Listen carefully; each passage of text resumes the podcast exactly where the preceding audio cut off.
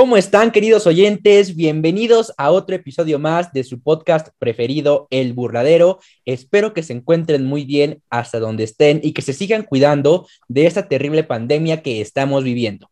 Nosotros nos encontramos de maravilla y nos encontramos muy contentos por traerles otra previa más de el inicio de la Feria Taurina de Tlaxcala 2021. Así es, el gran inicio de la Feria Taurina que muy esperada y muy querida por todos los tlaxcaltecas eh, en estos tiempos. Y pues en esos tiempos difíciles que estamos eh, pasando, que estamos atravesando, pues existía esa incertidumbre de que si sí iba a haber o no esta gran feria, pero al final de cuentas, eh, la gran empresa Casa Toreros ha hecho esto posible y ahora es una realidad que vamos a poder vivir y disfrutar todos los taurinos y que lo vamos a hacer con el toro, que es lo que más amamos. Hoy nuevamente me acompaña en los micrófonos Benjamín Rosas, que eh, junto con él vamos a llevarles esta gran previa. Benjamín, ¿cómo estás?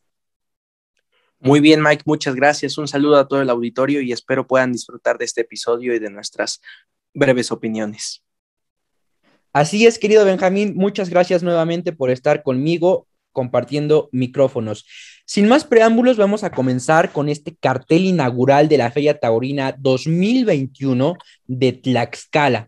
Se llevará a cabo en la Plaza de Toros Jorge el Ranchero Aguilar. Eh, obviamente, Tlaxcala, el corazón taurino de México. Esta feria tendrá lugar del 2 al 13 de noviembre. Este cartel inaugural, que es la previa de la que hablaremos el día de hoy, se llevará a cabo el martes 2 de noviembre a las 4.30 pm. Sí, a las 4.30 pm, la hora habitual de las corridas de toros en México. Ya estamos regresando eh, parcialmente a, nuestra normalidad, entre comillas, eh, de las horas que, deben de ser y que se llevan a cabo los festejos, porque bueno, los, los que sabemos cuando, comenzó, cuando comenzó, perdón, eh, a, reactivarse la tauromaquia en México, pues los horarios cambiaban y variaban mucho. Algunos eran a, mediodía, otros a la una de la tarde, otros inclusive más tarde por la cuestión pandémica, ¿no? Pero ahora ya estamos regresando parcialmente a esta normalidad. Se lideran esa tarde seis toros de piedras negras, seis imponentes toros de esta casa ganadera legendaria, donde participarán tres diestros. El primero es Jerónimo, que inicia su gira de despedida Continuamos con José Mauricio y con el matador tlaxcalteca Angelino de Arriaga. Esta corrida, que es el 2 de noviembre, es una corrida eh, en honor a nuestros muertos, que se le denomina como Gran Corrida de Día de Muertos. Bueno, así lo denominó esta empresa. ¿Qué te parece, Benjamín, si me comentas dónde podemos conseguir los accesos y nos comentas a, a mí y a nuestro querido auditorio para poder adquirir estos eh, boletos para asistir a esta gran tarde. Por supuesto, la venta de boletos es en el restaurante Bar Casa Taurina y en línea por www.boletea.com. Así es, estos dos puntos, eh, eh, tanto electrónico como físico, donde podemos conseguir los accesos, son muy importantes tomarlos en cuenta para que evitemos aglomeraciones también en las taquillas de la plaza y así pues seguir las recomendaciones sanitarias y poder tener más tardes de toros seguros. Eh, vamos a comenzar hablando de los toreros, como ya es habitual en este podcast, para que ustedes los conozcan un poco más. Y quiero comenzar por Jerónimo, que como decía, inicia su, su gira de, despedida de los ruedos. Eh, lamentable que también ya eh, podremos hablar en otro episodio más, pero vamos a conocerlo un poco más por aquellas personas que no lo conocen. Benjamín, ¿qué te parece si nos comienzas hablando de Jerónimo? Claro que sí, como bien mencionabas, se nos va un torero sobrio, un torero bragado, hecho a la antigua desde mi punto de vista y nos deja grandes faenas, grandes memorias y faenas muy pausadas con mucha elegancia. Jerónimo es un matador de toros que nació en México Distrito Federal, hoy la Ciudad de México. Y como decía nuestra querida Chabela Vargas, los mexicanos nacemos donde nos da la rechingada gana. Así es como Tlaxcala lo adopta y es una tierra donde se le quiere mucho y donde se le aprecia. Él debuta con Picadores el 6 de agosto de 1995 con, un novillo de Eduardo Fontanet. Se presentó en la Plaza de Toros México el 13 de julio de 1997 con el novillo castellano de la ganadería de Santiago. Alternó con César Castañada y Julián López el Juli. Su alternativa fue el 6 de febrero de 1999 en Puebla, Puebla, en la Plaza de Toros El Relicario. Su padrino es Enrique Ponce y su testigo Rafael Ortega. La ganadería que lidió ese día fue Lebrija. El toro con el que recibió esta alternativa se llamó Editor. La confirmación tuvo como fecha el 12 de diciembre de 1999 en la Plaza de Toros México su padrino Miguel Baez Litri y su testigo Enrique Ponce. La ganadería lidiada en esta tarde, Shahai, y el toro fue Marco Polo. Completo el cartel, completó el cartel, disculpen, el rejoneador Enrique Fraga. Continuamos con José Mauricio, eh, con su historia, yo creo que ya muy conocida por todos, pero que, que, no nos cansamos de repetirla porque es una historia sumamente diferente y única en su tipo, ¿no?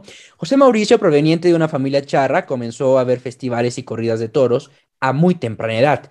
Orillado ante la negativa de su familia por ser matador de toros, cuando le despertó ese hambre de ser torero, se va de casa, eh, comenzando a vivir un lado de la Plaza de Toros México en el interior de su automóvil, en, en un Volkswagen, en escarabajo, esperando la oportunidad para comenzar su carrera en el toreo.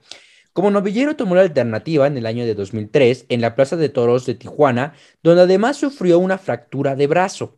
Después de 35 festejos, Novilleriles tomó la alternativa como matador de toros el 4 de diciembre del año 2005 en la Plaza México de manos de Jorge Gutiérrez y del diestro español Enrique Ponce como testigo con astados de la ganadería de Teófilo Gómez.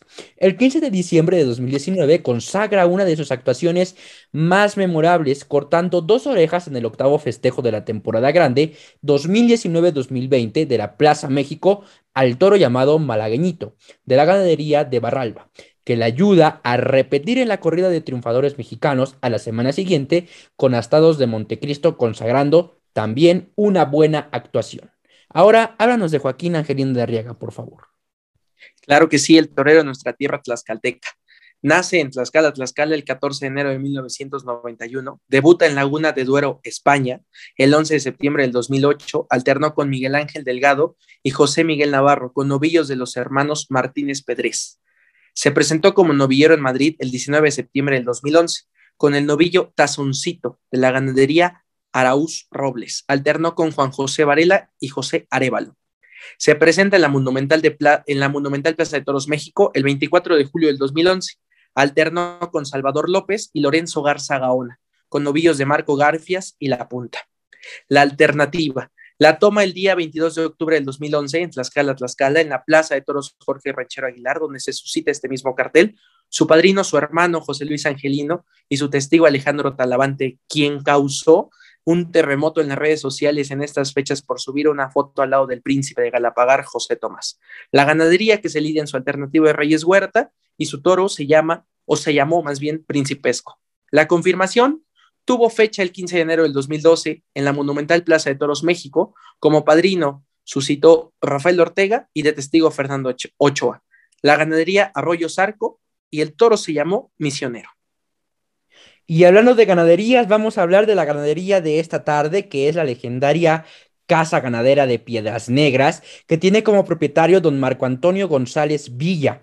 El rancho es la fracción de la ex hacienda de San Marco, Huizcolotepec, alias Piedras Negras, ubicada en Tetla, Tlaxcala, con una divisa color negro y rojo, y esta casa ganadera, como dato, fue fundada en 1874.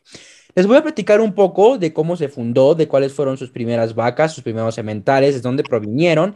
Y bueno, pues sus orígenes eh, de la hacienda de San Mateo, Huizcolotepec, servía de paso a los viajeros que cruzaban del puerto de Veracruz a la Ciudad de México y viceversa. En 1835 fue adquirida a, los padres betlemitas por don Miguel de Miranda y este se la arrendó a don Mariano González Fernández hasta que la compró en 1856. Desde entonces es propiedad de la familia González. Un hijo de don Mariano, don José María González Muñoz, fundó ahí en 1874 la ganadería de Piedras Negras con vacas criollas que pastaban en el rancho de Zacatepec, una fracción de la hacienda y sementales de Bravo que adquirieron de San Cristóbal La Trampa. Él y su primo, eh, José María González Pavón, quien fundó Tepeyagulco. Al principio le ayudaron sus hermanos, don Manuel y don Carlos González Muñoz, quien después formaría con su parte de Piedras Negras en 1907, Coaxamaluca, en una fracción de la hacienda. Con ellos empezó a tener a campo abierto los primeros productos, pero logró resultados poco alentadores. Se presentó en la Ciudad de México por primera vez en la Plaza San Rafael el 30 de octubre de 1887 con dos toros de Arribas Hermanos y tres de Piedras Negras para Diego Prieto, Cuatro Dedos y Carlos Borrego Socato. Sin duda una historia eh, que, que tiene, que involucra más bien muchos aspectos históricos en cuestión de la familia González, en cuestión de la propiedad y que también debemos de decir que esta casa ganadera se considera como la, casa mm, ganadera madre de Tlaxcala, ¿no? Y, como vimos ahorita, tan solo Coajamaluca eh, fue una ganadería que derivó de ella, ¿no? Eh, por distintos factores, pero al final de cuentas derivó de Piedras Negras. Oye, Benjamín, cuéntanos del clima, cómo va a estar ese día, eh, el martes 2 de noviembre del, presente año en Tlaxcala. Por supuesto, tenemos un clima bastante agradable con una máxima de 20, una mínima de 8, el cielo parcialmente nublado y vientos de 10 a 15 kilómetros por hora, una probabilidad de lluvia del 13 al 18% que va cambiando de acuerdo a la hora. Creo que es un clima bastante agradable, sin embargo, en Tlaxcala siempre hay que llevar una chamarra ya que aquí el frío se siente y pega muy duro. Entonces, esa es la recomendación eh, del equipo del burladero, llevarse una chamarra, irse bien abrigados para evitar cualquier sensación de enfermedad o cualquier otra cosa que nos pueda causar algún daño. Así es, también hay que tomar en cuenta la humedad que nos ofrece eh, The Weather Channel, que es de un 48 a un 75% de humedad que va a haber esa tarde. Entonces, pues como dices, con una chamarra, con una sudadera, que vayamos bien abrigados, pues vamos a estar cómodos para disfrutar de esta gran tarde de toros. Yo la verdad eh, estoy encantado con, con esta empresa Casa Toreros por el esfuerzo, por el empeño que vinieron a hacer en esta Plaza de Toros Jorge Ranchero Aguilar por reactivar esta feria taurina después de estos terribles momentos que hemos pasado. Yo creo que para todos los tlaxcaltecas, que eh, en especial los taurinos, pues es, es algo muy especial, algo muy grato poder vivir un año más la feria taurina de Tlaxcala tan esperada. Yo creo que no se va a vivir igual porque pues antes se, o bueno, era tradición o costumbre, por así decirlo, saliendo de, una corrida de toros, te ibas al recinto ferial a disfrutar de, la feria, eh, también de las chareadas que se llevaban ahí, de todos los eventos, de la comida, eh, muchas cosas que se vivían. Entonces yo creo que va a faltar este año ese complemento, pero sin duda que haya toros en Tlaxcala es muy importante y muy especial. Entonces es aquí el enhorabuena para Casa Toreros por venir a poner un granito de arena en el corazón taurino de México, este Tlaxcala. ¿Tú qué opinas, Benjamín? Por supuesto y totalmente de acuerdo contigo, creo que la empresa es una empresa muy seria que está mostrando el compromiso que tiene con todos nosotros como tlaxcaltecas y con toda la gente que quiere ver toros. Es un cartel que me parece con distintos matices en cuanto a los toreros, distintos conceptos, cada uno a su manera, no o ninguno deja de ser vistoso. Creo que es un cartel muy agradable ya que vamos a ir a ver cosas diferentes en cada uno, distintas expresiones. Y la casa ganadera para mí es una de mis favoritas, es una de las que más disfruto ver.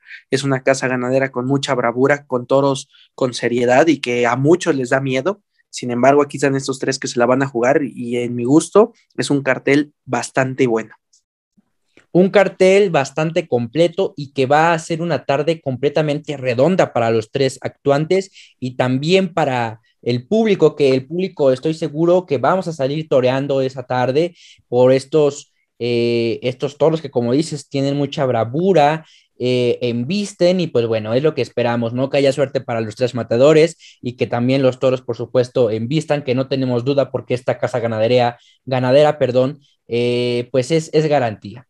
Queridos oyentes, esto ha sido todo por nuestra parte. Benjamín, muchas gracias por compartir micrófonos conmigo. Al contrario, esperemos si les guste a todos nuestros oyentes y un saludo. Un saludo a todos, yo soy Michael Rangel, me despido.